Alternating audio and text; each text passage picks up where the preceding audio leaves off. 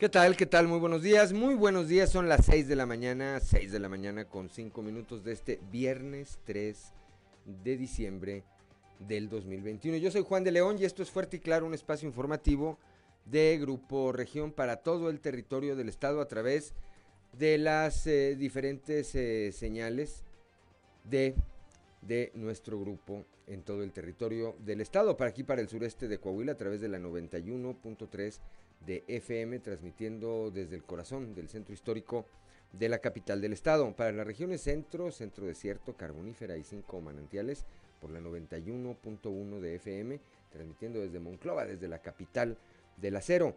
Para la laguna de Coahuila y de Durango, eh, por la 103.5 de frecuencia modulada, transmitiendo desde Torreón, desde la Perla de la Laguna. Para Cuña, Jiménez y del Río Texas, por la 91.5 de FM, transmitiendo desde Ciudad Acuña y para el norte de Coahuila y el eh, sur de Texas por la 97.9 de FM, transmitiendo desde el municipio de Piedras Negras. Un saludo, perdón, por supuesto también para quienes nos acompañan a través de las diferentes páginas de Facebook de Grupo Región en las redes sociales. Hoy, como todos los días, hay mucha información y estos son los titulares de hoy. Violaciones aumentan 162% en Torreón, cifras del monitoreo de incidencia delictiva en la laguna, elaborado por el Consejo Cívico de las instituciones, indican que el delito de violación aumentó en 162.2% en el municipio de Torreón, situación que resulta preocupante, esto lo manifiesta Marcos Amarripa, director de este organismo. Secretaría de Hacienda del Gobierno Federal, por, conducto de los tres titulares que ha tenido en el actual gobierno, han felicitado y reconocido al gobierno de Coahuila por su manejo eh, de los recursos, la generación de empleo, los ingresos propios recaudados y su crecimiento consistente en todas sus regiones. Esto lo destacó el eh, secretario, el secretario de Finanzas, Blas Flores eh, Dávila, en su comparecencia ante los diputados locales. Con la llegada del general diplomado del Estado Mayor, José Fausto Torres, quien será el comandante en jefe de la recién nombrada eh, zona militar número 47 con sede en Piedras Negras, el gobernador eh, del estado Miguel Ángel Riquelme espera que Coahuila esté blindado y continúe blindado del crimen organizado. Con la finalidad de mejorar la eficiencia de los organismos operadores de agua en municipios de la región lagunera, el Grupo Empresarial de la Laguna, el GEL, promoverá la incorporación de consejos técnicos con mayor participación de ciudadanos, así como la despolitización de operaciones en estos organismos. Esto lo señala Jesús de la Garza Acosta, vocero de este grupo empresarial. El alcalde electo de Saltillo, José María Chema Fraustro Sillera, afirmó que la promoción del deporte debe ser parte o será parte de sus prioridades dentro del gobierno que encabezará a partir del primero de enero de 2022 aquí en la capital del estado. Trabajando en equipo con el gobernador Miguel Riquelme, el INEDEC, instituciones y organismos de la sociedad civil, el alcalde de Saltillo, Manolo Jiménez, llevó el deporte en esta capital al siguiente, al siguiente nivel, brindando espacios de primer mundo, como el multideportivo El Zarape y la línea verde, además de brindar apoyo a deportistas en todas las disciplinas. El aumento al salario mínimo será un reto para los empresarios, esto señala eh, la Cámara Nacional de comercio, sin restar lo positivo que representa el aumento del salario mínimo en un 22% para los empresarios, será un reto, ya que si bien en Monclova, esto lo señala el presidente de la Canaco en Monclova, y la región se paga más, más del salario mínimo, con tal incremento mantener este nivel, dicen, será, será complicado. Representantes de Desarrollo Social a través de la Comisión Federal de Electricidad realizaron la última revisión para finiquitar los contratos multianuales de carbón. Bogar Montemayor Garza, presidente de la Unión Mexicana de Productores de Carbón, aseguró que las negociaciones se han encaminado incluso para beneficio de más productores adheridos a las uniones y serán alrededor de 90 los productores que obtendrán, obtendrán un contrato, un contrato de proveeduría con la paraestatal. Bueno, pues esta, esta y otra información hoy aquí en Fuerte y Claro. Comenzamos.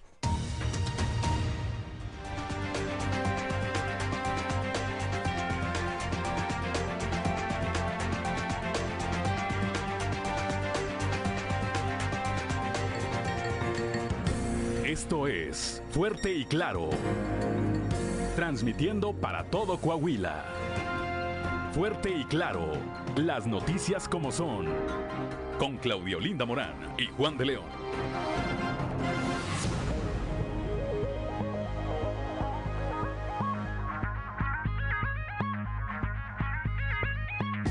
Son las, eh, son las 6 de la mañana, 6 de la mañana con 11 minutos. Tenemos una temperatura de 12 grados centígrados aquí en la capital del estado, 17 en Monclova, así como en Piedras Negras.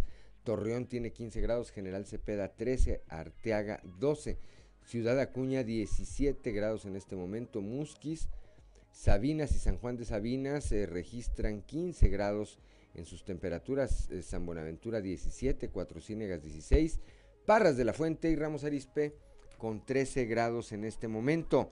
Pero para saber cómo estarán las condiciones meteorológicas en las siguientes horas vamos con Angélica Costa y el pronóstico del tiempo.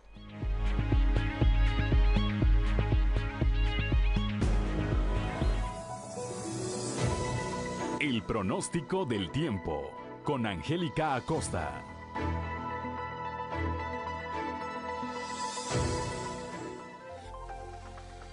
Hola, hola, ¿qué tal amigos? ¿Cómo están? Ya es viernes, inicio de fin de semana 3 de diciembre y es para mí un gusto saludarte. Vámonos con los detalles del clima. Mi nombre es Angélica Costa y pon muchísima atención. Saltillo, máxima de 23 grados para el día de hoy, mínima de 14. Durante el día principalmente soleado, rico, agradable y por la noche un cielo principalmente nublado. Atención Saltillo, elevada la posibilidad de precipitación más por la noche del día de hoy que durante el día, 62%. Toma tus precauciones Saltillo Vámonos ahora hasta Monclova. 27 grados como máxima para el día de hoy, mínima de 12. Un inicio de fin de semana rico, cálido para Monclova, soleado y por la noche un cielo principalmente claro. 2% la posibilidad de precipitación.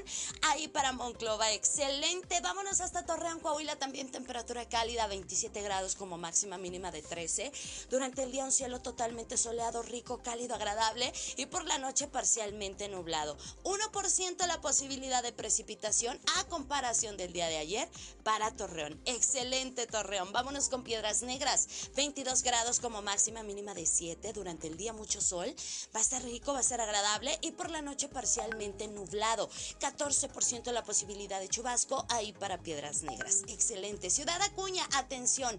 También temperatura rica, también temperatura cálida. 27 grados como máxima mínima de 12 durante el día, periodo de nubes y sol. Va a estar rico, va a estar cálido, va a estar agradable y por la noche un cielo parcialmente nublado. 13% la posibilidad de chubasco ahí para Ciudad Acuña. Y ahora nos vamos hasta Monterrey, la Sultana del Norte, también con temperatura rica, agradable, 28 grados como máxima mínima de 13 para este viernes. Durante el día principalmente soleado, rico, cálido, agradable y por la noche áreas de nubosidad. 56% la posibilidad de precipitación para Monterrey, elevada más por la noche que durante el día. Maneja con mucho cuidado, toma tus precauciones y escuchaste, se esperan lluvias.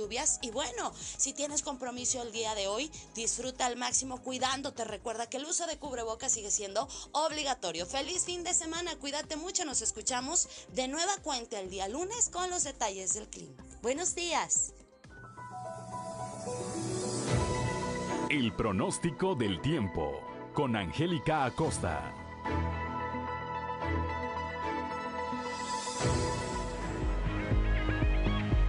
Son las 6 de la mañana, 6 de la mañana con 14 minutos. Vamos eh, rápidamente, 6 de la mañana con 15 minutos, ya dio vuelta el reloj. Vamos con Ricardo Guzmán a las efemérides del día. 1, 2, 3 o'clock, 4 o'clock, rock. ¿Quiere conocer qué ocurrió un día como hoy? Estas son las efemérides con Ricardo Guzmán. Un día como hoy, pero de 1918, en Saltillo, un incendio destruyó casi en su totalidad el Teatro García Carrillo. También, un día como hoy, pero de 1992, la Asamblea General de la Organización de las Naciones Unidas, ONU, proclamó el Día Internacional de las Personas con Discapacidad. Y un día como hoy, pero del 2001, falleció el narrador y poeta mexicano Juan José Arreola, considerado como uno de los escritores más importantes del país al transformar la literatura nacional y colocarla dentro de un panorama mundial.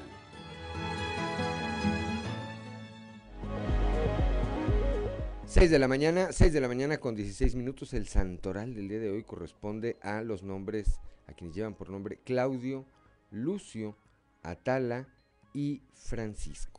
Bueno, pues a quienes eh, lleven alguno de estos nombres o que tengan algo que, eh, eh, celebrar, festejar, ¿verdad? Por decir una otra. Celebrar o festejar, bueno, pues háganlo. Háganlo más en viernes. Solamente siguiendo las precauciones las precauciones necesarias. 6 de la mañana, 6 de la mañana con 16 minutos y vamos ahora al mundo de los deportes con Noé Santoyo.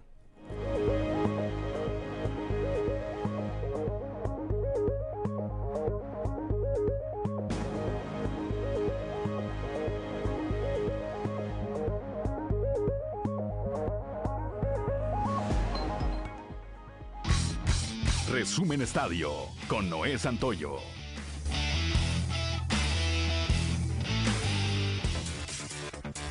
Atlas derrotó un gol por cero a Pumas en el estadio universitario con un golazo de Julio César Furch y está a solo 90 minutos de la final de la apertura 2021, a la que puede llegar incluso dándose el lujo de perder por la mínima en la vuelta de esta semifinal el próximo domingo. La mejor defensiva de la Liga MX montó una muralla. Ya son 11 partidos sin recibir gol de 20 jugados por los zorros al momento en el torneo, con dos de los tres juegos de liguilla con la meta invicta. De ahí que la tarea para Pumas luzca titánica el próximo domingo, ya que deberán meterle dos goles a los rojinegros para mantener la paternidad en la fiesta grande del fútbol mexicano. La actividad de estas semifinales continuará con los duelos de vuelta el día de mañana a las 21 horas. León recibe a Tigres y el domingo a las 19 horas Atlas en el Jalisco recibe a los Pumas. Un importante esfuerzo encabezado por Zaraperos de Saltillo, Algodoneros de la Unión Laguna, Sultanes de Monterrey y Aceleros de Monclova se vio coronado el día de ayer con la conclusión de la serie final norteña de la Liga Invernal Mexicana, en la que Aceleros se impuso por limpia de tres juegos a Sultanes. Este domingo a las 2 de la tarde en el estadio Hermano Cerdán, los Aceleros de Monclova iniciarán la serie del Príncipe para definir al campeón de este certamen, enfrentándose a los Pericos de Puebla.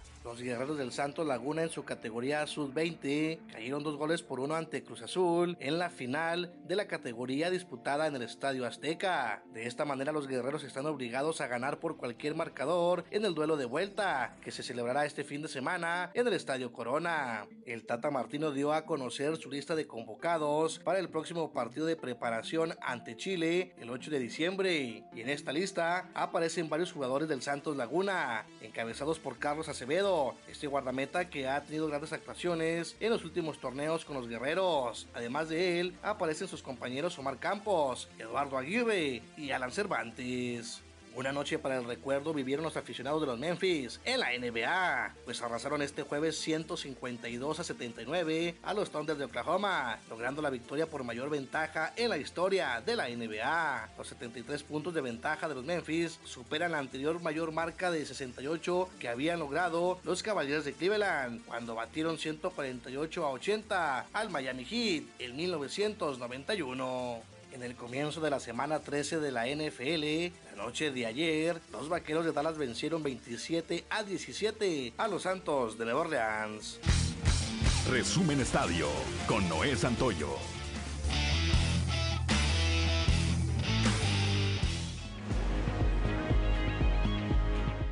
Gracias, gracias a Noé Santoyo y el mundo de los deportes. Cuando son las 6 de la mañana con 20 minutos, rápidamente le decimos la cotización peso dólar el día de hoy, el día de hoy eh, inician, inician las operaciones con el tipo de cambio promedio del dólar en México de un dólar por 21.20 pesos. A la compra está en 20.88 y a la venta en 21.51 pesos. así, así inicia operaciones hoy esta paridad del peso contra el dólar. Son las 6 de la mañana, 6 de la mañana con 20 minutos. Yo soy Juan de León y estamos aquí en Fuerte y Claro.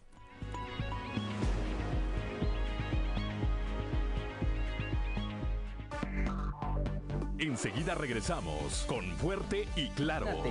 Ponte la 6 de la mañana con 25 minutos. Vamos rápidamente a un resumen de la información nacional. Victoria Rodríguez fue ratificada. Victoria Rodríguez fue ratificada como integrante de la Junta de Gobierno del Banco de México con 78 mm. votos a favor, 21 en contra y 10 mm. abstenciones ayer en el Senado de la República y con lo que se convirtió en la primer mujer en encabezar esta institución que, bueno, habrá que decir, es la institución monetaria central de nuestro país que tiene la encomienda por parte del gobierno mexicano de proteger la estabilidad y el correcto funcionamiento del sistema financiero mexicano, así como proteger el poder adquisitivo de nuestra moneda. Estados Unidos exigirá a viajeros pruebas, eh, prueba COVID 24 horas antes del vuelo. El presidente de los Estados Unidos, Joe Biden, anunció nuevas medidas para frenar la propagación del COVID-19 durante el invierno y ante los nuevos casos detectados de la variante Omicron. Eh, su país exigirá a partir del próximo lunes 6 de diciembre que todos los viajeros extranjeros que quieran entrar a los Estados Unidos presenten una prueba negativa de COVID-19 realizada el día antes de la salida y por supuesto que estén vacunados contra el coronavirus. Twitter elimina red de 276 cuentas no auténticas, así entre comillas, no auténticas, así lo destaca, con contenido de apoyo a gobierno y partidos en México. Estas cuentas compartían contenido cívico en apoyo a iniciativas gubernamentales en nuestro país relacionadas con salud pública y partidos políticos. En su comunicado sobre divulgación de redes vinculadas a estados, la red social no dio más detalles sobre cuáles fueron las cuentas eliminadas ni qué tipo de iniciativas respaldaron en México, a qué partidos y en qué momento lo hicieron. En el estado de Hidalgo recapturan a tres de los nueve internos fugados del cerezo de Tula. Tres de ellos, tres de ellos ya fueron eh, recapturados, repito, informó el presidente Andrés Manuel López Obrador, quien señaló que ya se tiene completamente identificados a todos los que participaron en los hechos y quienes cuentan con antecedentes penales. Detienen a 166 migrantes que ingresaron a Estados Unidos por frontera con Sonora. Eh, más de 160 personas que ingresaron de esta forma, de manera ilegal a Estados Unidos, fueron detenidos por agentes de la Oficina de Aduanas y Protección Fronteriza en la zona desértica de Arizona, perdón, entidad en donde también reportaron el aseguramiento de un paquete de metanfetamina en una gasolinera de Nogales, de acuerdo con información del jefe del sector de Tucson, elementos migratorios asignados a la estación Tres Puntos aseguraron un contingente de 166 migrantes, de los cuales más de 70 eran menores de edad de entre 8 y 17 años que viajaban sin padres ni tutores, es decir, cruzaron la frontera sin compañía de una persona adulta que fuera su familiar directo. Y por último, la Ciudad de México recibió este miércoles el, eh, Guinness World Records de la ciudad más conectada del mundo al convertirse en la urbe con más puntos de Wi-Fi gratuitos, con un total de 21.500 superando las cifras de Moscú. El pasado agosto la línea 2 del cablebús de la Ciudad de México recibió el Guinness por ser el teleférico urbano más largo del mundo con 10.5 kilómetros de longitud. Bueno, pues son las 6 de la mañana, 6 de la mañana con 29 minutos. Hasta aquí, hasta aquí el resumen de la información nacional. Vamos rápidamente a nuestra portada, del a la portada del día de hoy de nuestro periódico Capital, que en su nota principal, bueno, destaca esto de lo que vamos a estar platicando más adelante, se triplica el número de violaciones allá en la Perla de la Laguna, en Torreón. Esto, esto de acuerdo al eh, monitoreo de incidencia delictiva en La Laguna, un, estudio elaborado por el Consejo Cívico de las instituciones. También el día de ayer, eh, al comparecer ante legisladores locales, el secretario de Finanzas, Blas Flores Dávila, eh, señaló que Coahuila ha sido reconocido eh, por la Secretaría de Hacienda, precisamente por el buen manejo que tiene de las finanzas, la generación de empleo e ingresos propios recaudados. Por otra parte, ayer estuvo en eh, Piedras Negras de nueva cuenta el gobernador Miguel Riquelme, quien eh, acudió a la toma de protesta de José Fausto, el general José Fausto Torres, que estará al frente de esta zona militar número, número 47 de reciente, de reciente creación y que tendrá, que tendrá como sede el municipio de Piedras Negras. El grupo empresarial de La Laguna dice que está eh, en favor de mejorar, que, de que para mejorar la eficiencia de los organismos operadores de agua en los municipios de la región lagunera, estos eh, consejos de participación, eh, estos consejos técnicos tienen que tener una mayor participación por parte de los ciudadanos y por otra parte dice hay que despolitizarlos. Bueno, pues cuando son las 6 de la mañana, 6 de la mañana con 31 minutos, vamos ahora a nuestra columna en los pasillos.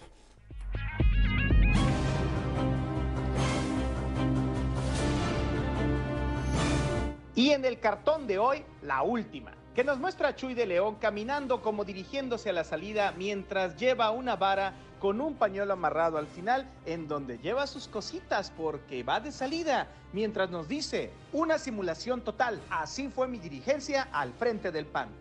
Metido de lleno en el tema de la seguridad en los últimos días, ayer el gobernador estuvo en Piedras Negras, atestiguando ahora la llegada del general José Fausto Torres Sánchez como nuevo comandante de la 47 Zona Militar, la cual comprende desde la región carbonífera, cinco manantiales y norte de Coahuila.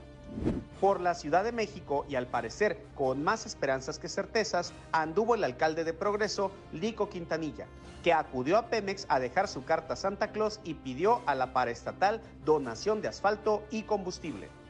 Por el Seguro Social, quien adelantó las Navidades fue el delegado en Coahuila, Leopoldo Santillán Arreigué, que junto con líder de la sección 12 del Sindicato Nacional de Trabajadores del Seguro Social en Coahuila, entregaron la condecoración Miguel Hidalgo a 32 trabajadores que estuvieron en la primera línea de batalla contra el COVID en hospitales de Saltillo.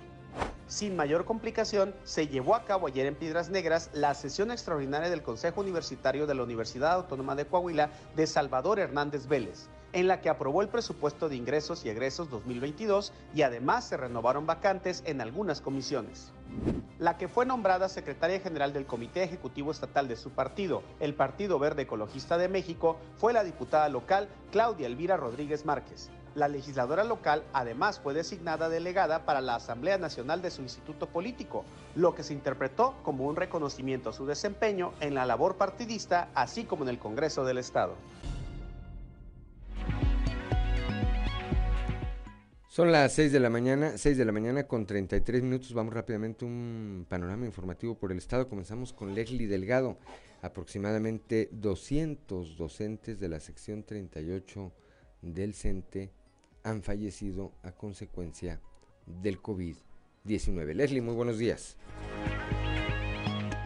Buen día, informando desde la ciudad de Saltillo. En lo que va de casi dos años de pandemia por la COVID-19, alrededor de 200 docentes agremiados a la sección 38 del CENTE fallecieron por esta causa. Lo anterior fue dado a conocer por el secretario general de la sección 38, Jicotencal de la Cruz, quien lamentó que los trabajadores hayan perdido la vida por el virus. A continuación, escucharemos su declaración. En nuestra sección eh, son alrededor de 200 maestros que, fallecieron y siguen todavía falleciendo algunos incluso ya vacunados, ¿no? Por otras circunstancias, no sé por cuál edad, pero... ¿Qué rango de edad aproximadamente? Eh, arriba yo creo que de, 50 años hacia arriba. ¿Es ya previsible... se ocuparon plazas? ¿Ya se ocuparon esas plazas? Se hace un trámite porque eh, como son por concurso, entonces, este es un trámite que, se tiene que hacer ante Lucicán. No, no, está, está en los planes. O sea, nosotros estamos de acuerdo en regresar a trabajar, pues es, es, este, nuestra vocación. Sin embargo, pues queremos también que los compañeros tengan las condiciones eh, de salud necesarias para poder regresar. Estamos viendo que regresó a semáforo amarillo en la entidad, entonces queremos plantearle a la secretaria, a la encargada del despacho que si son las condiciones estamos de acuerdo, si no hay que revisar perfectamente bien para que no salga nadie este, perjudicado. ¿Se daría marcha atrás de las que ya regresaron? No, no, no, de las que ya regresaron eh, están trabajando, seguirían trabajando salvo que sucediera alguna situación ya de extrema, entonces sí tendríamos que solicitarlo. Agradezco la intervención y deseo que tengan un excelente día.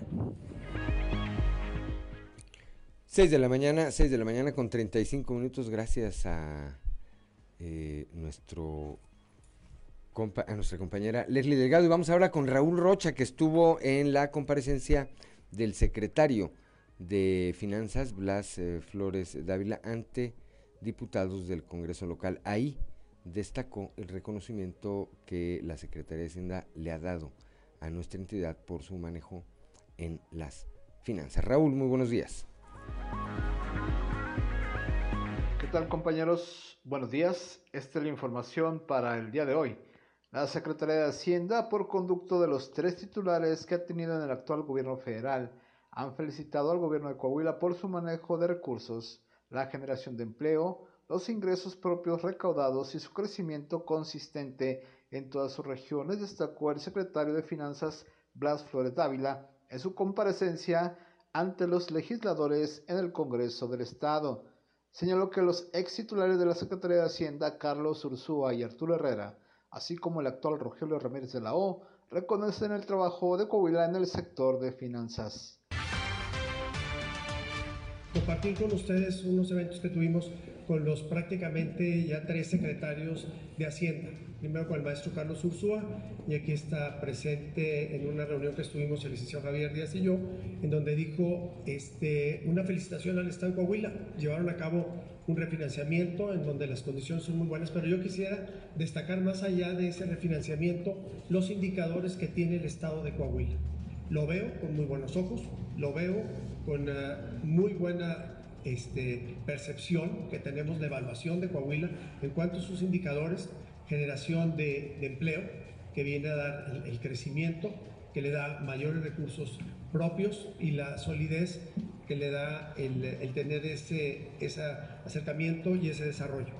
Asimismo, el eh, maestro Arturo Herrera el año pasado, en plena caída, cuando la economía cayó prácticamente cerca del 9%, destacó otra vez los ingresos propios, los ingresos recaudados por el Estado de Coahuila, que fue el número uno en recaudación de sus recursos propios. Y ahora también el, maestro Ramírez de la O, a través de, la UCEF, con el maestro Fernando Vaca, ha comentado y ha desarrollado este, para nosotros el, el reconocimiento en cuanto dice, tengo que reconocerlo, dice, yo soy de otro estado también del norte y he visto cómo Coahuila ha logrado su desarrollo económico en las cinco regiones que tiene. Consistentemente sigue creciendo y conoce pues, muy bien. Esta es la información para el día de hoy. Buen día. Gracias a, Raúl Rocha, son las 6 de la mañana con 38 minutos. Vamos ahora con Guadalupe Pérez, allá en la región centro mm. de nuestro estado. El presidente de la CANA con Monclova, Arturo Valdés, dice que el aumento al salario mínimo implica un reto para los empresarios. Guadalupe, muy buenos días.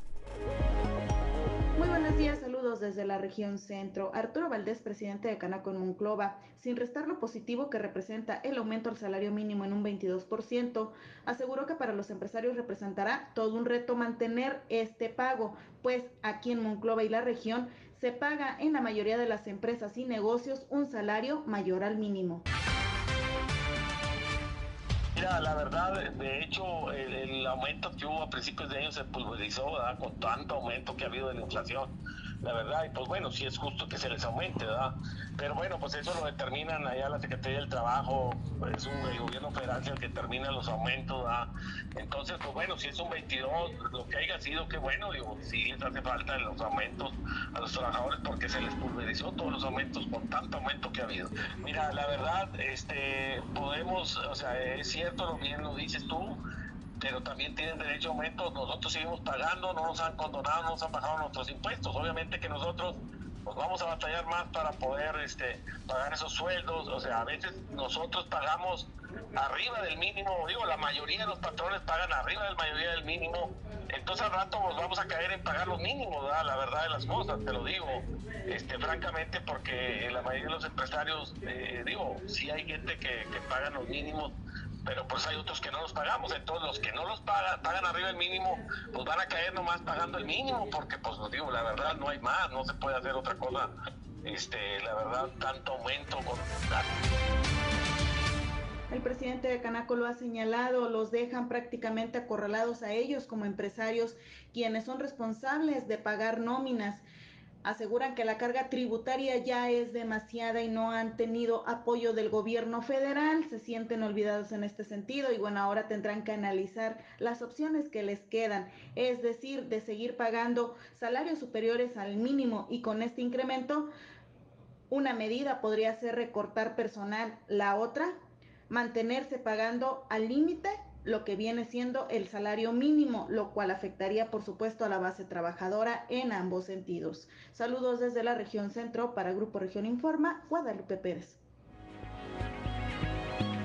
Gracias a Guadalupe Pérez, son las 6 de la mañana con 41 minutos. Estamos en Fuerte y Claro.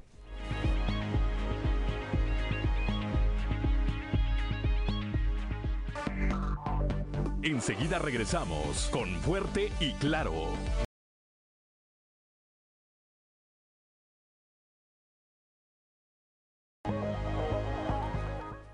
Son las 6 de la mañana, 6 de la mañana con 45 minutos, ya está en la línea telefónica desde la Perla de la Laguna mi compañero Víctor Barrón. Este, estas cifras que arroja el monitoreo de incidencia delictiva en la laguna elaborado por el Consejo Cívico de las Instituciones, pues indican que el delito de violación prácticamente se triplicó. Víctor Barrón, muy buenos días días, Juan, y buenos días a nuestros amigos de Fuerte y Claro. Eh, en función de estas estas cifras, Juan, que, que tú mencionas, eh, se trata del periodo enero-octubre, eh, que se contrasta obviamente del ejercicio actual con el año anterior. Se tiene pues esa situación que ha generado pues este nivel de inquietud. cuando se publica esto por parte del CCI de La Laguna, eh, eh, pues es sin duda el, el, delito, Juan, el rubro que, que, sobresale de, de, esta manera. Eh, escuchemos lo que platicó el director del CCI Laguna, Marcos Amarripa, en torno a esta situación que, dicho sea de paso, aclara el MITLAC, este monitoreo se basa en datos de delitos que han sido denunciados ¿sí? Es importante tener en consideración esa parte. Y bueno, sin más, escuchemos lo que comentó Marcos Amarripa del CCI Laguna. Separando un poco por municipio, nos preocupa en el caso específico de Torreón, el caso de las violaciones. Eh, se tiene un incremento del 160% de enero a octubre de 2021 contra el del año pasado. Pues un tema que pues en ocasiones escapa también al tema de la policía, al tema preventivo.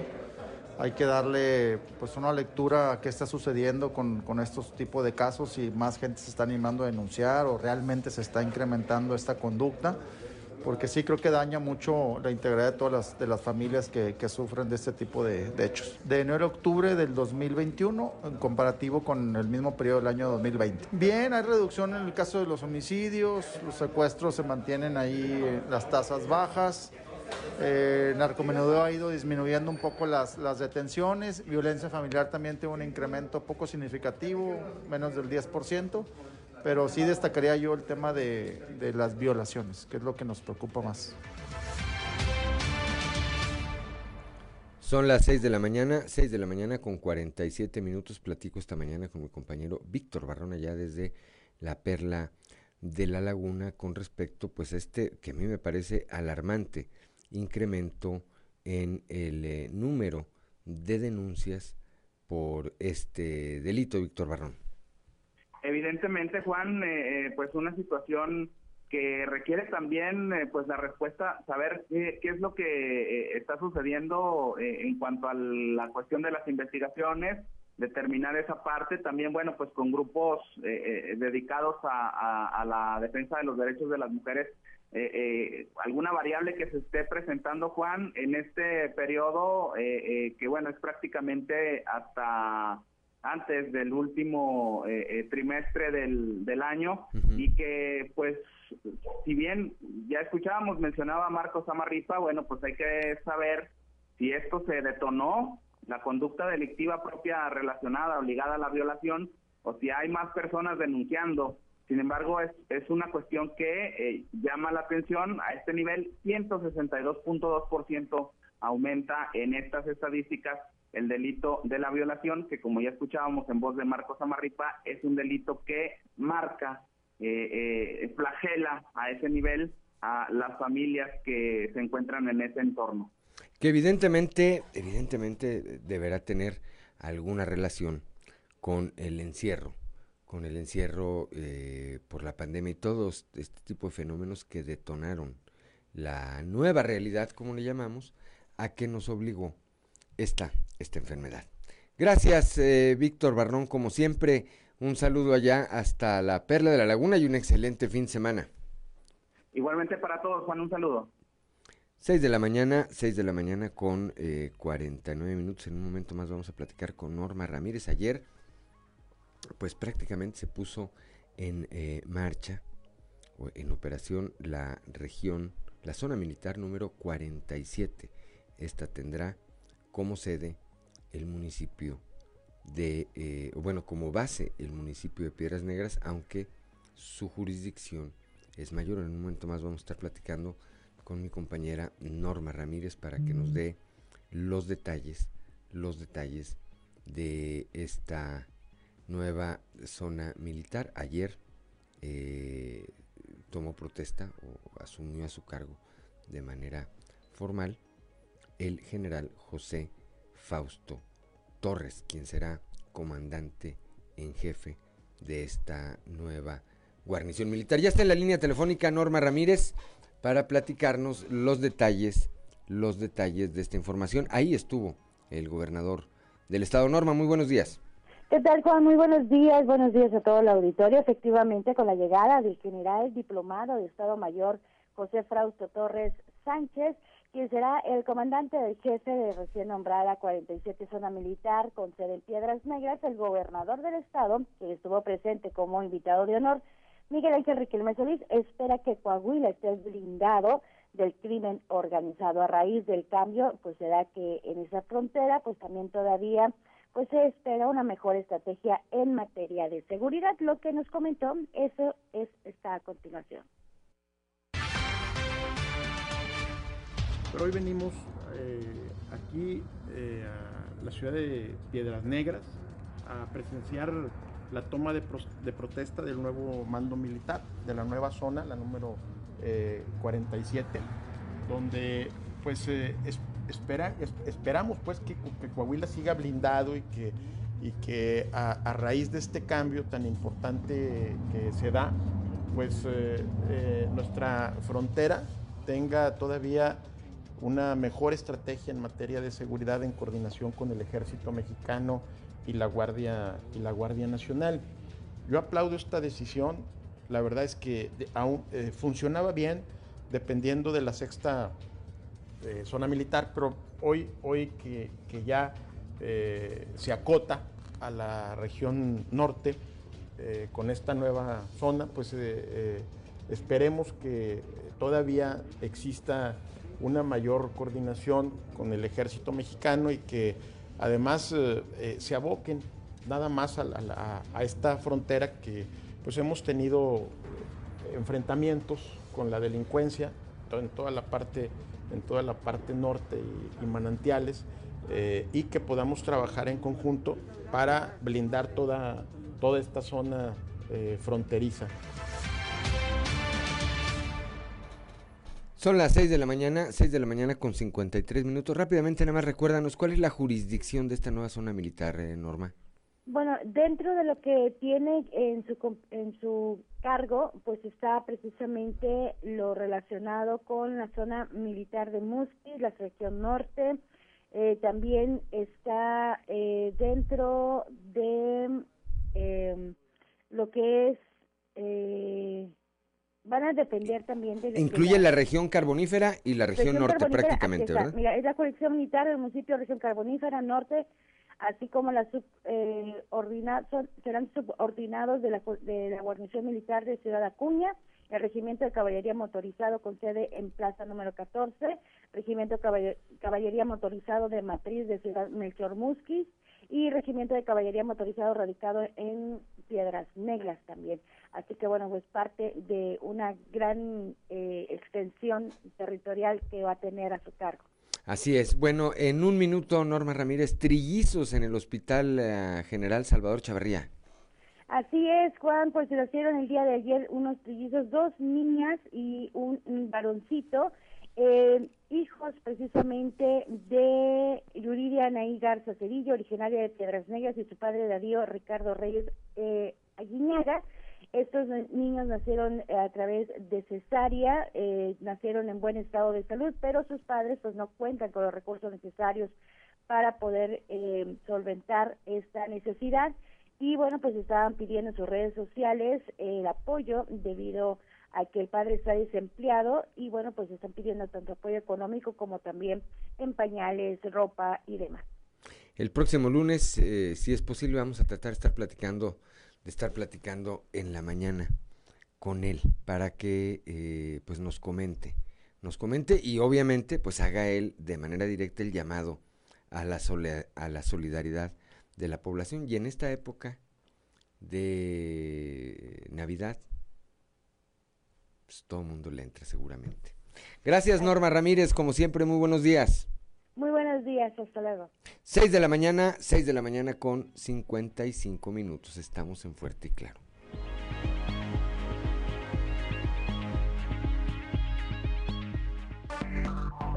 Enseguida regresamos con Fuerte y Claro.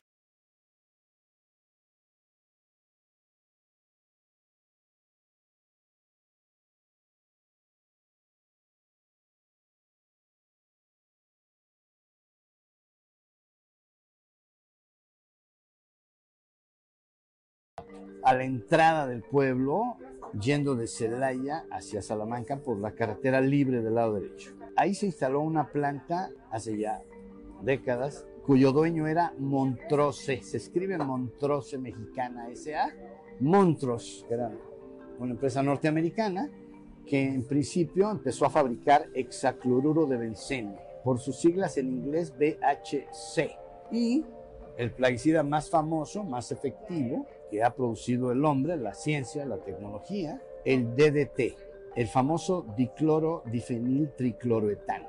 Así funcionó esta empresa, luego se agregó otra y en 1968 otra empresa de nombre Guanos y Fertilizantes de México, SALCB, que también agregó la producción de toxafeno, otro plaguicida tóxico, y luego ya en los 70 llega el presidente Luis Echeverría Álvarez, funda la organización, la empresa que se llama Fertimex, Fertilizantes Mexicanos, a donde ya se formaliza en esa planta la producción de plaguicidas organoclorados, pero también organofosforados, como el malatión, el metilparatión y otros. Hasta 1992 estuvieron fabricando todos estos venenos, digo yo, todos estos plaguicidas.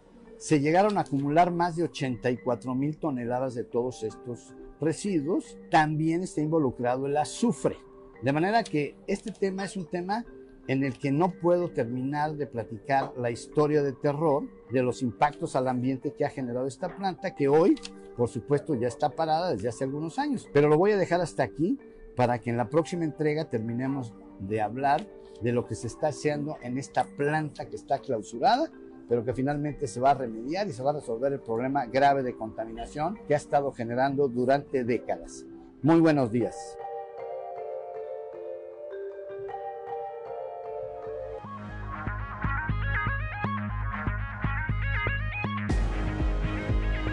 El contexto de la noticia con Luis Guillermo Hernández Aranda.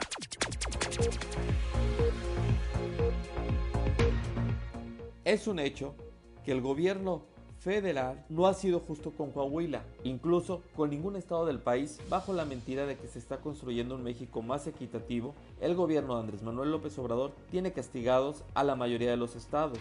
El martes, el gobernador de Coahuila, Miguel Riquelme, rindió su cuarto informe de gobierno, donde destacó que, a pesar del recorte de más de 17 mil millones de pesos de recursos federales, con la reasignación del presupuesto propio, se logró dar una atención eficaz a la pandemia y se garantizó la seguridad pública, la estrategia contra el COVID-19 para evitar los contagios y muertes, al mismo tiempo que se comenzó a reactivar la economía de una manera segura, ha sido reconocida a nivel nacional e incluso por organismos internacionales.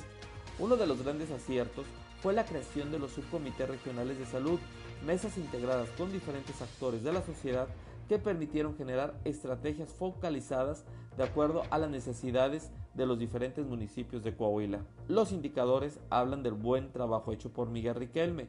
Por ejemplo, el Instituto Mexicano de Competitividad ubicó a nuestro estado como la entidad que más recursos reasignó para seguridad y el segundo para el presupuesto a la salud pública. En total, más de 2.200 millones de pesos entre 2020 y 2021. También el INCO otorgó a Coahuila el tercer lugar por la calidad y transparencia en la aplicación de recursos públicos. En materia de empleos, el gobernador dijo que en junio de 2021 ya se habían recuperado los empleos que se perdieron durante la pandemia. A la fecha se registran 62.370 fuentes de trabajo, 19.423 puestos adicionales a los que se habían perdido. Coahuila puede presumir su paz a pesar de la violencia que se vive en estados vecinos como Tamaulipas y Zacatecas. La reacción inmediata del gobernador para evitar que grupos criminales regresen a nuestro estado ha sido reconocida por diferentes sectores de la sociedad. Incluso el presidente de la República en varias ocasiones ha puesto como ejemplo el modelo Coahuila para combatir a la delincuencia, donde la figura del mando único ha sido fundamental. No es gratuito que Miguel Riquelme sea uno de los gobernadores mejor evaluados del país, de acuerdo a las mediciones que hace Mitoski. Riquelme es uno de los cinco mejores gobernadores, incluso algunos meses ha, ocupado en la evaluación el segundo lugar. En la arena política, Miguel Riquelme ha construido en Coahuila el PRI más fuerte de México. Incluso es una isla en un país donde la oposición no existe. Con la mira puesta en el 2023, el gobernador sabe que los resultados de su administración son la mejor carta de presentación para ganar elecciones y el PRI de Riquelme ha ganado todo, convenciendo a sectores de la sociedad que ayer les negaba el voto. Al iniciar su quinto año de gobierno, Coahuila luce fuerte, pero sobre todo, como dijo el gobernador, unido. Soy Luis Guillermo Hernández, nos escuchamos a la próxima. El contexto de la noticia con Luis Guillermo Hernández Aranda.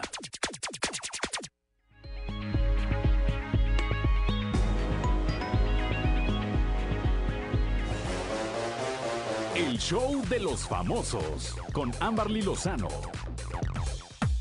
Ninel Conde rompe el silencio. Ninel Conde, cantante mexicana, rompió el silencio tras las recientes acusaciones en su contra en las que presuntamente adquirió varios bienes debido a una posible triangulación de dinero del narcotráfico. Fue en una entrevista para Suelta la Sopa, en donde Ninel Conde dio a conocer sus primeras declaraciones sobre este tema. Aseguró que ella no tiene nada que temer, pues siempre se ha direccionado con rectitud en su trabajo a lo largo de 23 años. Asimismo, aseguró que en ningún momento se le ha requerido documentación por parte de las autoridades.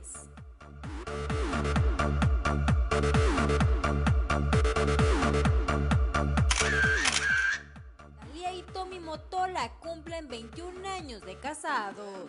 Hace 21 años, Talía y Tommy Motola protagonizaban en Nueva York una de las bodas más famosas que se han producido en el mundo del espectáculo de habla hispana.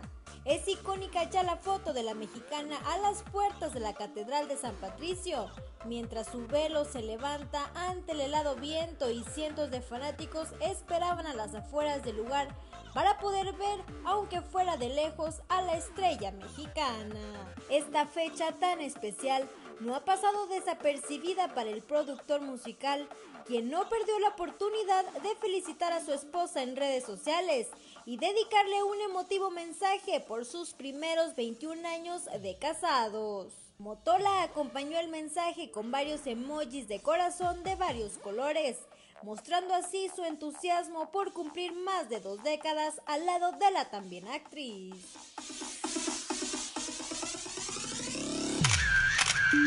Reportó para Grupo Región Amberly Lozano. Ya son las 7 de la mañana, 7 de la mañana con 9 minutos desde Ciudad Frontera. Ya se reporta Joel Roberto Garza Padilla. Como todos los días dice, la amistad es un sentimiento bellísimo y no importa si es real o virtual. Lo que importa es la sinceridad. Bendecido viernes, dice. De viernes, dice él, y le manda saludos a su esposa Silvia Santillana Mata, que ya se fue a trabajar. Bueno, pues un saludo, por supuesto. A los dos son las 7 de la mañana con 9 minutos. Continuamos, continuamos con la información. El recién nombrado comandante de la zona militar número 47 con sede en el municipio de Piedras Negras, el general eh, eh, José Fausto Torres Sánchez declaró con toda la disposición de trabajar con eh, los otros órdenes de gobierno a fin de resguardar a la patria y a los ciudadanos. Mayor José Fausto Torres Sánchez, vengo de ser comandante de la 30 zona militar por casi dos años y medio en Villahermosa, Tabasco, como es nuestro, nuestro andar en, en nuestro querido ejército mexicano. Vengo de la frontera sur y llego a la frontera norte con la, con la convicción de trabajar en bien de la población, en bien del estado de Coahuila, en estrecha coordinación con las autoridades de las tres órdenes de gobierno para mantener el clima de seguridad que hay en el Estado. En lo poco que he tenido tiempo de leer, hay una buena situación de seguridad.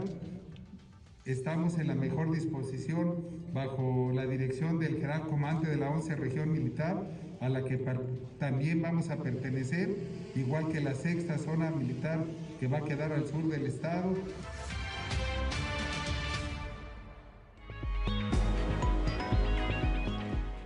Son las 7 de la mañana, 7 de la mañana con 11 minutos. La Secretaría del Trabajo continuará con la mira puesta en mantener la reactivación económica y la generación de empleos formales en las cinco regiones del Estado. Esto señala su titular, Nasira Sogbi Castro.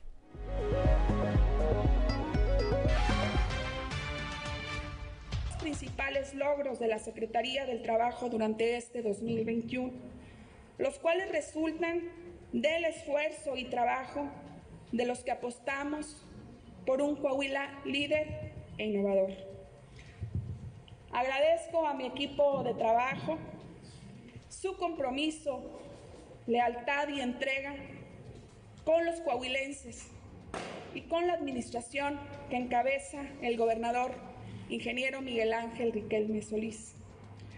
También aprovecho para reconocer el apoyo de empresarios y organizaciones sindicales, con quienes en forma conjunta hemos avanzado de manera efectiva en la justicia laboral y en la, creación de más y mejores empleos.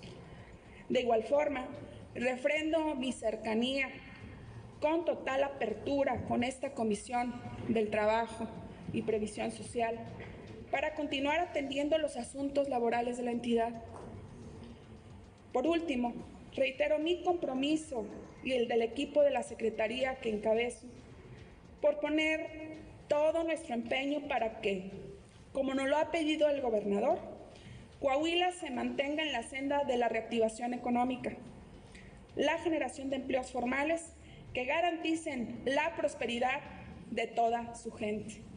Y así, con la fortaleza y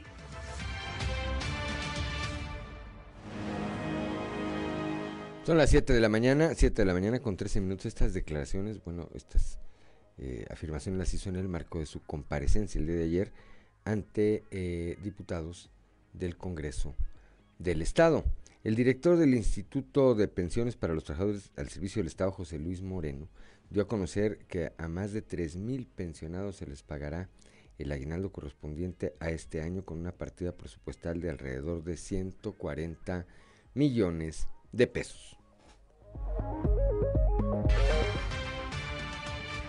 Un tema sumamente complicado, no nada más en Coahuila, sino en todo el país. Sin embargo, gracias a, la firmeza de las finanzas que hay en el estado de Coahuila, hoy por hoy las pensiones eh, tienen eh, rumbo y sobre todo aquí en Coahuila cerraremos en estos días pensionando a los más de 700 nuevos pensionados que tendremos en el instituto, que con esto traerá, eh, seremos más de 3.400 pensionados y pensionadas en todo el estado de Coahuila. Y bueno, pues ya listos para empezar a preparar el presupuesto para el próximo año, pero bueno, pues con finanzas sanas, transparentes y ordenadas, como ha sido la instrucción y el ejemplo de nuestro gobernador, el ingeniero Miguel Ángel Riquelme Solís. Está programado más de 140 millones de pesos que serán eh, eh, el monto aproximado que se estará eh, dispersando en las próximas semanas para cada uno de los compañeros y todo lo que tienen como derecho conforme a lo que marca la ley en el tema de pagos y prestaciones para cada uno de ellos.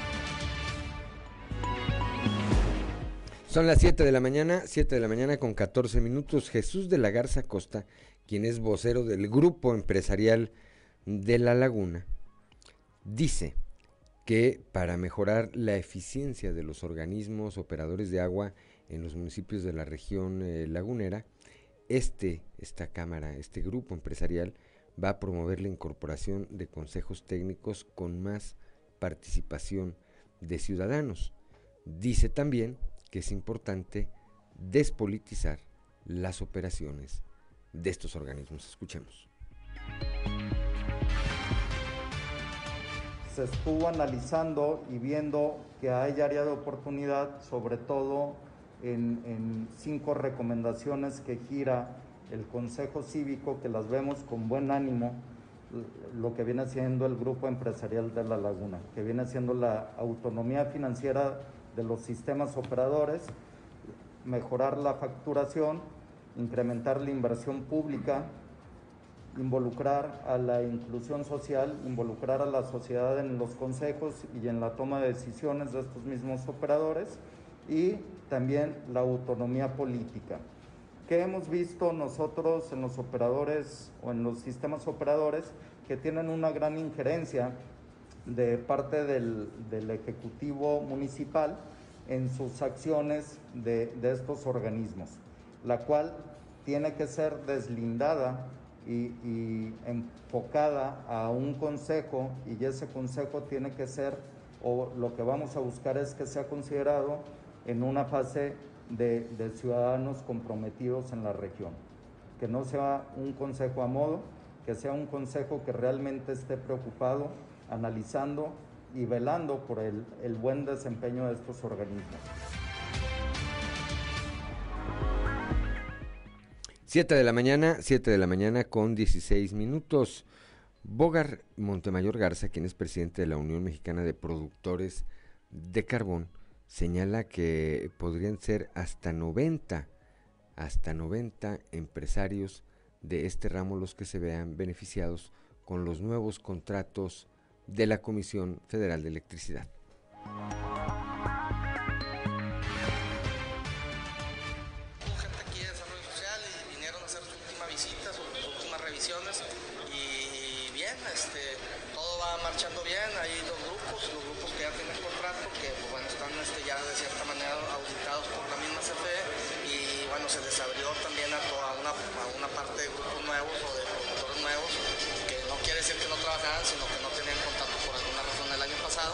y ellos les van a hacer otro esquema y les van a hacer otras revisiones.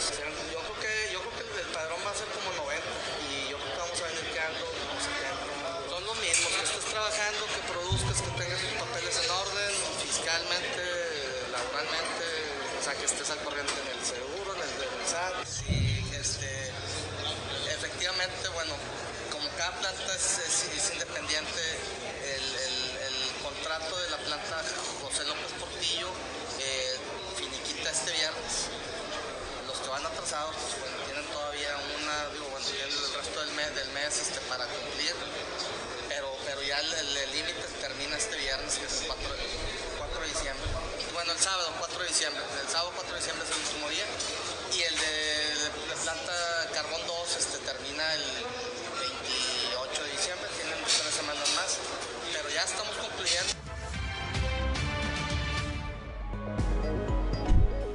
Allá mismo, allá mismo en la región eh, carbonífera se conformó un grupo de jóvenes a través de la Alianza joven para involucrar a la población juvenil en políticas públicas y actividades altruistas. Escuchemos a Aníbal Terashima Zamora.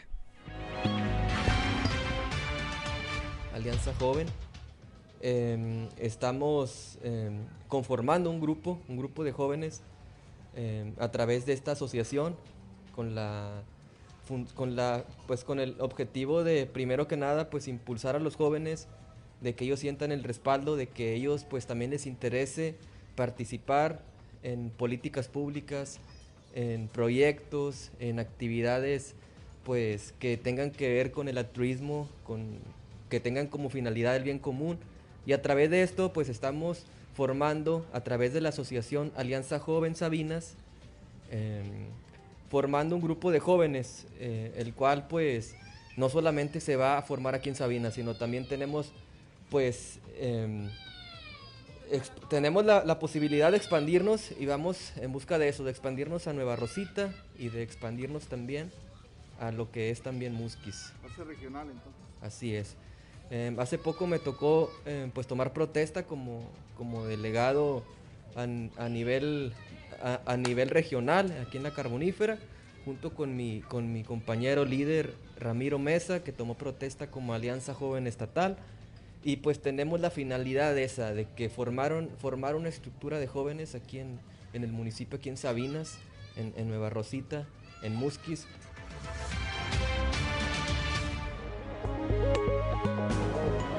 Ya son las 7 de la mañana, 7 de la mañana con 20 minutos. Estamos aquí en Fuerte y Claro.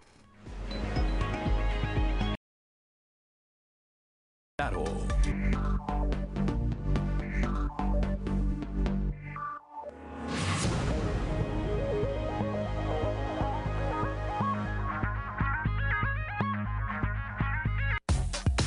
Trizas y Trazos con Antonio Zamora.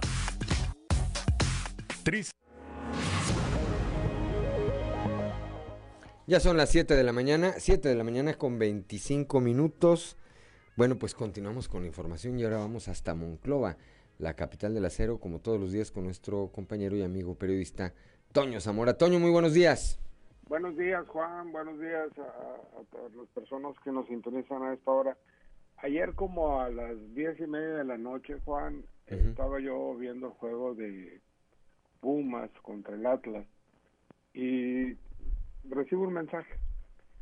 Un mensaje de, de un trabajador de, Seguro Social que me dice, eh, apúntale, este, hay dos casos eh, de COVID Digo, pues no solamente hay dos casos, hay muchos casos en Moclova, más de 100, eh, pero hospitalizados apenas 11. Dijo, no, dos médicos. entonces empecé a preguntar, ya dije, a ver, a ver, a ver, ¿y esos médicos de dónde son? De la clínica 7 del Seguro Social. Eh, dije, pero qué coincidencia, ¿no? Que dos médicos que no estaban en el área de, de COVID y, que estén en la clínica 7, que sean marido y mujer porque están casados y, y hayan dado positivo. ¿Por qué? ¿Por qué digo que qué raro, Juan? Por la sencilla razón de que solamente es un hospital, que es el hospital COVID-CEMEX, que está hacia el oriente de Moclova, ya por las colonias hipódromos, este, veteranos de la revolución, etcétera, donde está ese hospital. Sí. Entonces, le digo yo al al informante, le digo, al bolero, pues, le digo, bueno, ok, vamos a suponer que sean positivos, que sean del Seguro Social, pero ¿no crees tú que se hayan contagiado en otro lado? Y, y por la coincidencia, ¿no? Maridos, hombre, mujer, o sea, Esposos, un matrimonio. me entró la duda. Eh, le mando un mensaje a- al encargado de comunicación social de, de la Clínica 7, ayer mismo en la noche, no hubo respuesta y hace 15, 20 minutos le vuelvo a enviar un mensaje similar y tampoco eh, obtengo respuesta. Ojalá y, y- en el transcurso del día Juan tenga la información correcta de si es cierto o no es cierto y si es cierto dónde se contagiaron estos médicos, porque si trabajan en la clínica 7, pues nada tienen que estar haciendo allá en el hospital COVID del oriente de la ciudad. Eh, ojalá y no sea, pues no sé, o sea, si es cierto, qué pena, y, si es falso, pues qué mala onda que anden este, eh, eh, arrojando este tipo de información. Está como el cartel ese que le ha dado la vuelta al mundo con el Omicron, la, la variante del Omicron, ¿no? Que, que circula en las redes sociales, que al final de cuentas es una imagen manipulada de la película Fase 4 eh, de 1974, pero existe una película que así se llama eh, de 1963. Nada más se llama Omicron y es protagonizada por un actor, el actor italiano Renato Salvatori, pero ha armado mucho escándalo de, del- de la nueva variante de- del Omicron y sobre todo Juan, eh, que tú lo sabes, ayer este pues este se está estudiando el, el posible primer caso en el país. Así es que también entre la información que poco a poco, entre la información confiable, por supuesto, Sí. que poco a poco empieza a trascender con respecto a esta nueva cepa, se dice que, pues sí, el hecho de estar vacunado disminuye considerablemente, considerablemente los efectos negativos de quien eventualmente llegara a contagiarse con, con esta nueva variante de COVID-19. Y pues estaremos atentos a ver qué ocurre con esos, eh, esos doctores, ese matrimonio de doctores Sí. ahí en el Instituto Mexicano del ¿no? Seguro Social, Toño. Sí, el lunes lo platicamos y qué te iba a decir, Eh, es como la vacuna esta que nos ponen también en, en diciembre, Juan, en, en temporada de frío, ¿cómo se llama? ¿La de la influenza o cuál? La de la influenza, que también eh, es, es, es un virus de la familia del COVID, de, este, y, y también este, sufre mutaciones. Entonces, las mutaciones los van encontrando y, y la- la- y van agregando el biológico correspondiente, ¿no? A lo mejor eso puede suceder, suceder con el, con el Omicron. Ojalá, y como dices tú, sea sea controlable con la vacuna que tenemos. Pues sí, que no, que no tenga efectos eh, mortales en quien, repito, esté vacunado y es lo que apenas comienza a trascender. Bueno, pues como siempre, gracias Toño, un saludo allá hasta la capital del acero y un excelente fin de semana. Hasta el lunes. Hasta el lunes, 7 de la mañana, son las 7 de la mañana con 30 minutos. Ya está aquí con la guitarra en mano, como todos los viernes, nuestro amigo Osiris García. Osiris el Terrible García. ¿Cómo estás, Sí, Osiris? buenos días, vos. Pues contento de estar acá. Contento, Felipe, y con tenis, mi voz. Felipe y con tenis, esa no me la sabía. No nos carga la tía de los muchachos, el Sí, payaso. sin Yolanda Mari Carmen, Sí, dicen, no, ¿eh? todavía estamos acá, vos, para, pues como para, este, también molestar la vida a muchas personas, vos, que desearían que no, con todo, con mucha pena les digo que aquí andamos, aquí andamos. El, el solo hecho, creo, y retomando de despertarnos todos los días, mira, cuando no estamos enfermos de nada, no valoramos la salud. Sí, sí es cierto. Y cuando tenemos algún quebranto, este, nos damos cuenta de lo importante que es la salud y de lo que pues tenemos que agradecer, a quien tengamos que agradecer todos los días de poder despertar y levantarnos sin ninguna complicación, Osiris. La realidad es que sí, vos, o sea, honestamente sí, este, lo, lo que apuntas es completamente cierto. Te sientes que te falta la salud, eh, bueno, en realidad haces eh, una reflexión de eso hasta que Ujú.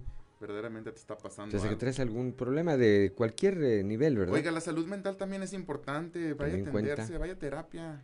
También cuenta. Esta es una época, Osiris, particularmente compleja en materia de depresiones, Sí. de suicidios, hay que decirle. Hay innumerables instituciones que tienen eh, líneas de la vida.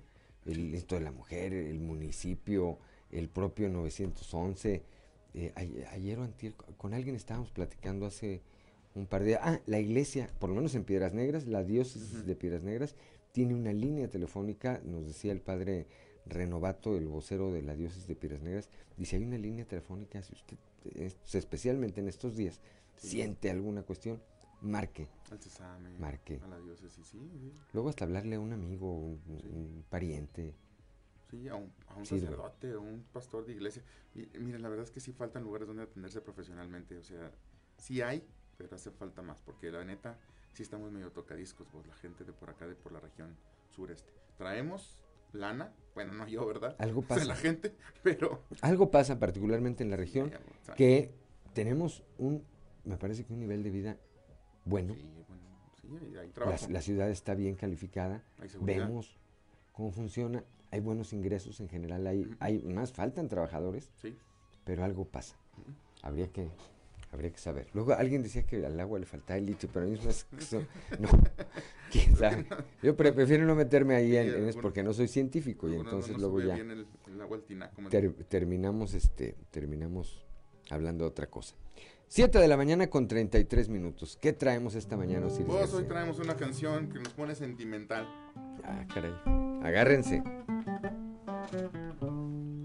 Es esta canción de Joan Sebastián, pero pues hoy se la vamos a dedicar al señor presidente que decidió eh, acarrear gente, es la palabra, vos, la neta. Fue un acarreo. Un acarreo de esos de los, de los que hacía el PRI con toda su fuerza, en todo su esplendor. Oye. Die- Diego del Bosque, pero además Diego del Bosque en el camión En con el los camión. acarreados. Sí, sí, ¿no? El, el, ahora- Él que era cantinero, Ay, ahora sí que es- carnal, ya no eres, le ya no queda, eres de la banda. le queda el, el dicho ese que dice que no es lo mismo ser borracho que cantinero, ¿verdad? Así es, ahí andaba el compa juntando su camión de gente. Acarreo, ese es el nombre.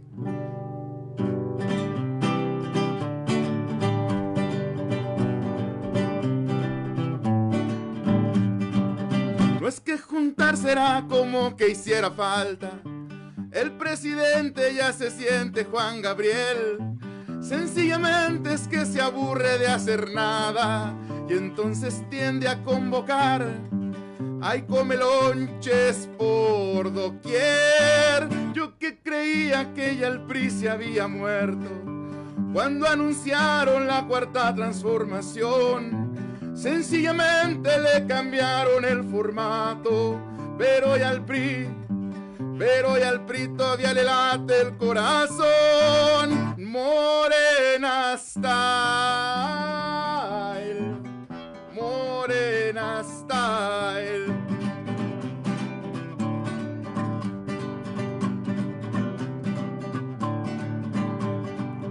A los políticos les gusta inflar sus egos. Para lograrlo te andan ocupando a ti. Como escenario se ocupaba el pueblo bueno. Cambió el color, cambió el color, pero acarrean igual que el PRI. Y no se piense que se envidia lo que tengo. Ya California sale un caso de Omicron. En el evento estaban todos hacinados, ya no hay COVID. Lo importante es adorar al faraón, fundamental. Morena style.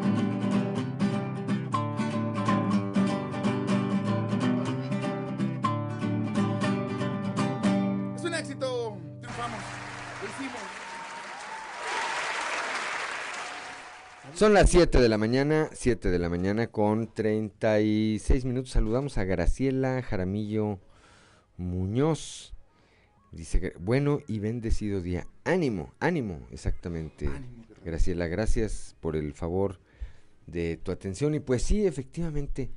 Y, y luego van a decir que, que parece que no nos caen bien. Pero a ver, creo que cuando hay, cuando ocurren cosas así, tienen que, se, que señalarse. Una de las cosas que más le critica o le criticaba a Morena a su primo hermano, primo segundo, no sé qué sea, el PRI, era Sí. eh, el hecho de que acarreaban gente, que los eventos que hacían y Sí. este Por eso, eh, se, por eso les decían come lonches. Pues. come lonches, ¿verdad? Sí. Que les daban su lonchecito, su juguito. Porque algún lonche les debieron haber dado a los que Sí, iban no, de aquí con Diego del Bosque o se los llevaron así. ¿O no les diste de comer, Diego? No, sí les debieron haber Ah, dado. sí, sí, sí. Mira vos, es exactamente en la calca, sea, una calca, una copy-paste pirata de lo que hacía el PRI, exactamente igual. Esto, este tipo de, de- hay que decirlo, en realidad este tipo de eventos no tienen ninguna razón de ser, ningún sentido. Lo único que hacen es esto, con un poquito lo que yo digo en la canción es eso, como eh, subirle el ego al representante político. Al emperador. Eh, carnal, le estamos pagando para que haga su chamba, ¿para qué le aplaude porque lo hace? Es como, es, es tu, es tu jale, carnal. Es como usted, señor, señora, que barre la banqueta. ¿Quién le aplaude porque barre la banqueta en las mañanas? ¿Quién le, quién le aplaude porque lava la ropa, porque hace la comida? ¿Quién le aplaude a usted, señor, que va a trabajar en una fábrica desde las, desde gui- del grillo al, de gallo a grillo? De gallo a grillo. ¿Quién le aplaude por hacer su jale? Nadie. na- Nada más los, las personas que son megalómanas y que necesitan del aplauso de los demás para sentirse validados porque son eh, tan acomplejados que lo necesitan, es los, son los que hacen ese tipo de eventos. ¿Qué, qué sentido tiene un evento político? Debería darnos pena, neta. ¿no? Menos en tiempos de No, pandemia. pues, ¿no? me, tan- me va a dar un infarto aquí. vos, Menos en tiempos de pandemia. Ahorita que decías de gallo a grillo, me vino a la memoria el, eh, el, el alcalde de Monclova, el ingeniero Alfredo Párez, que el- ahora que fue el informe del gobernador le ¿Por preguntaron. grillo o por qué? No, porque él, él, él, él, él dice siempre esa frase, de gallo a grillo, que traje de gallo a grillo. Pero ahora que vino al informe le preguntaron, pues que qué seguía para él, decía que ya tenía ocho años, pues fuera de su casa, en las Ah, actividades sí. públicas, y pues que su familia lo estaba esperando. Y, y luego ya terminó y dijo, bueno, pero si sale algo, este, ¿Ese ¿Era un mensaje, vos? ¿Al caso a- estaba mandando un mensaje? a mí me parece que sí, a mí me ¿Acaso el parece que mensaje sí. iba dirigido a la calle de Cos en Saltillo? Y hay quien dice, hay quien dice que, que, que podría ser incorporado en alguna responsabilidad de carácter estatal. Hay quienes dicen que no. Sí, buen funcionario. Mal candidato, pero buen funcionario. Ya perdió dos seguidas. Perdió una, ¿no? La diputación local y lo, pues la, la alcaldía. Bueno, no era, no, él no era el candidato. Él no era el candidato. Pero no ganó, el, no ganó. Este, Pero ah, perdió, no, pero él, perdió la Diputación Federal. La diputación en Monclova. En Monclova. Sí. En Monclova, sí. Es después de haber ganado dos elecciones Después, para la alcaldía. después del que perdió, no fue eh, propiamente Paredes, fue te- eh, Terrazas. Carlos Terrazas, el, el, el Que lo querían imp- lo querían impulsar aventar de- de, de- de presidente del PAN. Y al final se les cayó. Eso es por eso decía que ya perdió dos. Sí. Pero no, no era, no era Alfredo Paredes. Es que el bueno para, es que el bueno para operar ya está en el Congreso. Del PRI. O del, bueno, ahorita platicamos. Son las 7 de la mañana, 7 de la mañana con 40 minutos. Regresamos en un momento aquí en Fuerte y Claro con Osiris García.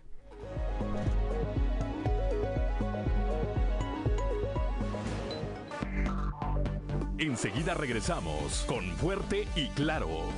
Seguimos en Fuerte y Claro.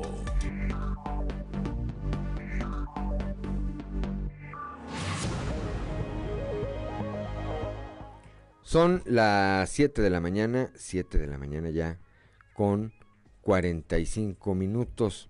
Osiris García, ¿qué más tenemos? Bueno, pues fue el... eh, ¿Qué le podemos llamar? ¿Informe? Sí, Este, acarreo masivo de, de peguezombis y comelonches. Publicó, publicó una encuesta, ahorita lo traigo a la memoria porque hace un momento Joaquín López Dóriga en sus redes sociales sube un post que dice, ayer Ricardo Monreal me dijo que estará en la boleta presidencial del 2024 porque tiene claro qué es lo que necesita el país. Eso eh, dice. Y ayer me llama la atención porque publica una encuesta el periódico Reforma con las preferencias eh, rumbo al 2024. Aparecen en primer lugar Marcelo Ebrard ya, luego Claudia Sheinbaum y luego Luis Donaldo Colosio Riojas. Wow, siendo nada más alcalde. Bueno, pues ahí a partir de ahí se empiezan a generar todas las especulaciones todas las especulaciones que tú quieras. Dicen, bueno, ¿por qué lo están perfilando? Todavía no, toda- todavía no tiene un día de alcalde. No, no.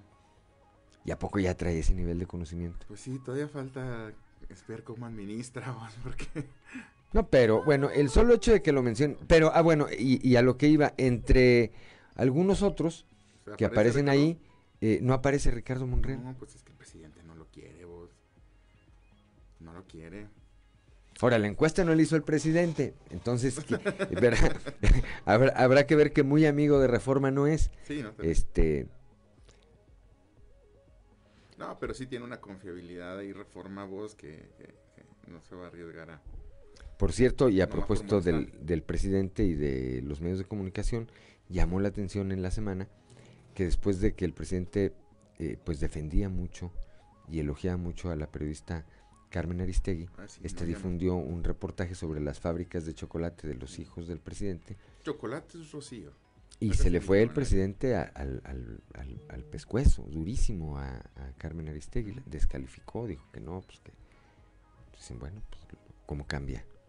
Sí, no, bueno, yo percepción. ahí por ahí un tweet que era imposible que una fábrica que tenía, que trabajaba de 8 de la mañana a 4 de la tarde y tenía dos puntos de venta, estuviera generando 800 millones de pesos. anuales. Bueno, uno de los puntos de venta está en Los Pinos. A ver, Ah, que- ¿cómo que- come chocolate? que, te, que te pongan un, un negocio, pon una tienda de conveniencia para no decir la marca, ponle en Los Pinos a ver cómo te va. Fíjate que tienes razón, vos no lo había pensado, pero ahí se consume Pues, bueno, mucho. mal, ¿verdad? Sí, son buenos consumidores ahí.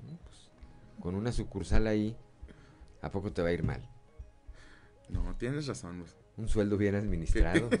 Cuando eres administrado y sabes de negocios, Claro. como los hijos del presidente, precisamente, que eres un hombre de negocios de toda la vida, solamente necesitas una oportunidad.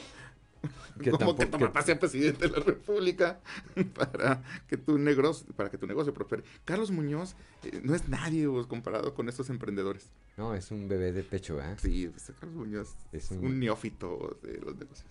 La verdad es que sí está eh, de pensarse lo que estamos viendo, eh, lo que estamos viendo a nivel, a nivel eh, nacional. Y no es que no haya ocurrido antes. No, no, tampoco no. Es que, Es que, es que. es como inmaculados, como inmaculados decían que ellos no. Ese es donde está, donde es, donde está, donde el- la marrana tuerce su rabito. o sea, Ujú. Es porque bueno, nos dijeron que eran distintos y en realidad no son distintos en nada, al contrario. Este es más PRI que el PRI. Y alguien que tenga memoria, alguien que tenga mi edad un poquito más, sabe perfectamente de lo que estamos hablando. O que se haya leído un libro de historia. Decían, o un documental. Dicen, hacen lo que hacía el PRI y lo que creen que hacía el PRI. Sí, lo que creen que hacía. Va peor, ¿verdad? Entonces, este, mira, Alicia Rodríguez desde Zacatecas nos saluda. Buenos días, eh, Saludos, Alicia. Alicia. Le mandamos eh, un saludo, por supuesto. El agradecimiento por el favor de su atención. Ojalá que nos pueda decir específicamente desde qué municipio de nuestro vecino estado de Zacatecas nos está Oye, fui, el otro día fui ahí a, desayunar a un lugar que se llama Rincón Típico, ahí en la capital de Zacatecas. Muy, deli- muy rico. Por cierto, si vas a Zacatecas, vaya a ese lugar. Es un lugar pintoresco donde se sirven desayunos eh, caseros, que está muy delichocho. Rincón Típico. Hermosa pareja de Saltillo. Les encargo, si, si van por allá, vayan a desayunar ahí. una vuelta. Está, este, pues viviendo una situación compleja, pero Sí. creo que creo que podrá, creo que podrá y deberá, deberá salir adelante si sus autoridades, este, le ponen empeño a eso, Ciris. Sí, ojalá que sí, que, que esté todo muy bien. Aparte son épocas de amor, vos. o me- pues, ¿A poco sí o no, vos? O sea, son épocas en las que uno siente la paz de la Navidad este, por doquier, siente que el espíritu navideño se apodera de nosotros, a menos de que seas una señora, este, en la esperando que pase la caravana del osito de este refresco Oye, sí, y te desgreñas con tu vecina porque no se quita. Santa Claus, este, se pelearon enfrente de Santa Claus y, y se hizo viral. Sí, lloró el osito desde arriba de su trineo, pues, lloró al ver a las señoras estas peleándose. Santa Hay- Claus regresó los juguetes. Hay imágenes del osito llorando pues, desde allá arriba. ¿Quién sabe qué? y les quiero cantar otra canción. A ver. Hoy, antes de irnos, porque Ándale. refleja, es, yo, es, es autobiográfica, Ajá. pero refleja mi sentimiento de estas fechas de, de amor y de amistad y de comunión. Es la canción de las posadas. Ya es diciembre. Ya se acercan diciembre y sus posadas, tamales, empanadas y un momento familiar. Todos contentos ponemos nacimiento, esferas en el pino y el pavo voy a hornear. Es un momento de paz y de amistad, de amor y reflexión, con Dios hay comunión. Hasta el momento que hablamos de terrenos y entonces los sillazos empiezan a volar. Ya llegó el día, me puse ropa nueva, manteles en la mesa y el pino natural. Con los regalos ya viene mi abuelita con toda la pandilla, gorrones y demás. Nos preparamos para dar los abrazos, chocamos nuestros vasos y vamos a brindar. Pero sabemos que todo es un pretexto para comer como puercos sin ponernos hasta atrás. Ya comenzaron aquí los desfiguros, un primo saca un churro y empiezan a bailar. De vallenato, apache y vallenato, sonora tropicana, tropical Panamá. En el karaoke es el mismo repertorio, me tienen hasta el gorro, no saben ni cantar. Jenny Rivera, Paquita la del barrio, Lupita la D'Alessio, ardillas han de estar. Y allá afuera los hombres hacen rueda, tomando como fieras, siempre van a cantar. Hablando de mujeres y traiciones, se fueron consumiendo las botellas.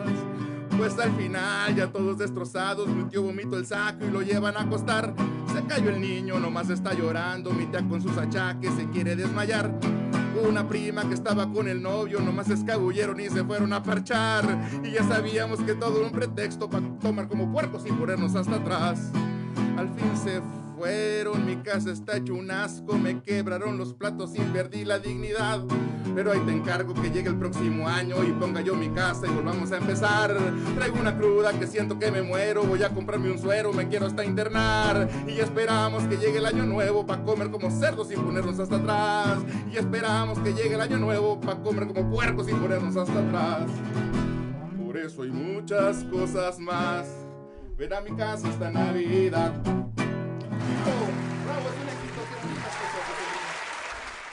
Son las 7 de la mañana, 7 de la mañana con 54 minutos. 7 de la mañana con 54 minutos. Prácticamente ya nos vamos. Y pues sí, tienes mucha razón en esto que ocurre, eh, en esto que ocurre, Osiris García, que es parte del, de la cultura popular, ¿verdad? Vienen las posadas o el propio 24. Este, empiezan los pleitos por el terreno, por la herencia, hombre, la casa, eh, la casa, el carro, La abuelita de ni el se muere, centenario y demás, andan ¿no? ya so- so- como sopilotes, los Sí. alrededor de la abuelita peleando la herencia. Pero bueno, pues eh, ocurre, ocurre. Antes de despedirnos, eh, y, y que tiene que ver con este tema, y que tiene que ver con este tema, comentarles rápidamente un grupo, un grupo de, de- de personas de aquí de Saltillo, entre las que están Lucy Rodríguez, eh, Javier Musa, La China. Eh, la China, ándale. Después de dos años, el año pasado no se pudo, a causa del COVID-19, tienen programado el próximo lunes 6 de diciembre acudir a llevar un rato de felicidad y esparcimiento a las abuelitas y abuelitos del asilo El Buen Samaritano, aquí en la capital del estado, y están haciendo un llamado a la solidaridad de la población a donarles una prenda para el frío nueva o en buen estado, por supuesto, bolos, sábanas, cobijas o algún detalle que pensemos que pueda hacerle diferente esta Navidad y este cierre de año a quienes pues eh, dieron su vida ya al servicio de muchos de nosotros Yo y tengo hoy dos, están. ¿cómo los contacto? eh, ¿Le en, las redes la sociales, China mándale un mensaje a la China, mándale un mensaje al- a, la, a la China, a Lucy. Lucy, ¿cómo estás en Facebook? Eh, Porque el otro día la saludé. Lucy Rizzo, ahorita te lo, ahorita te lo mando. Este, van a estar el lunes para que se sumen en la medida que puedan. Ahí en las redes sociales que vamos a estar ahí difundiendo, eh, se van a poner cuáles son la, la manera en que pueden sumarse, repito, a esta, a esta gran iniciativa.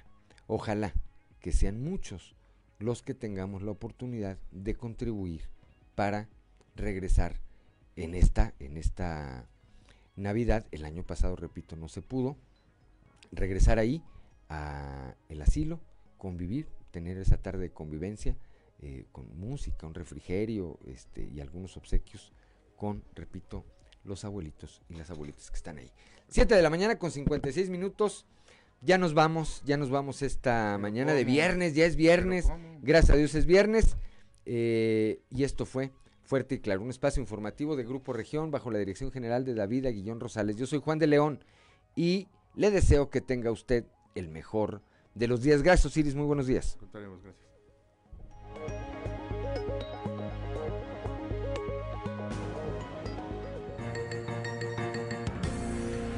Escuchaste Fuerte y Claro. Las noticias como son. Transmitiendo para todo Coahuila. Fuerte y Claro. Con Juan de León.